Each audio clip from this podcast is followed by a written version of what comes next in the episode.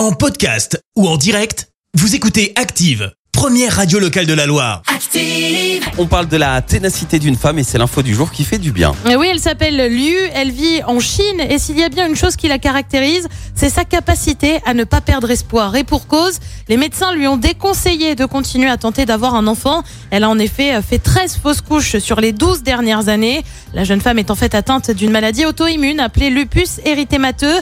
Son système immunitaire est en fait déréglé et la grossesse euh, peut accentuer les symptômes. Et pourtant, en mars dernier, elle a donné naissance à un bébé, son premier enfant, après une grossesse marquée par des saignements et des craintes de perdre l'enfant une nouvelle fois au cinquième mois de grossesse. Mais après une surveillance accrue, l'enfant est finalement né. Il se porte bien, tout comme la maman. Merci, vous avez écouté Active Radio, la première radio locale de la Loire. Active.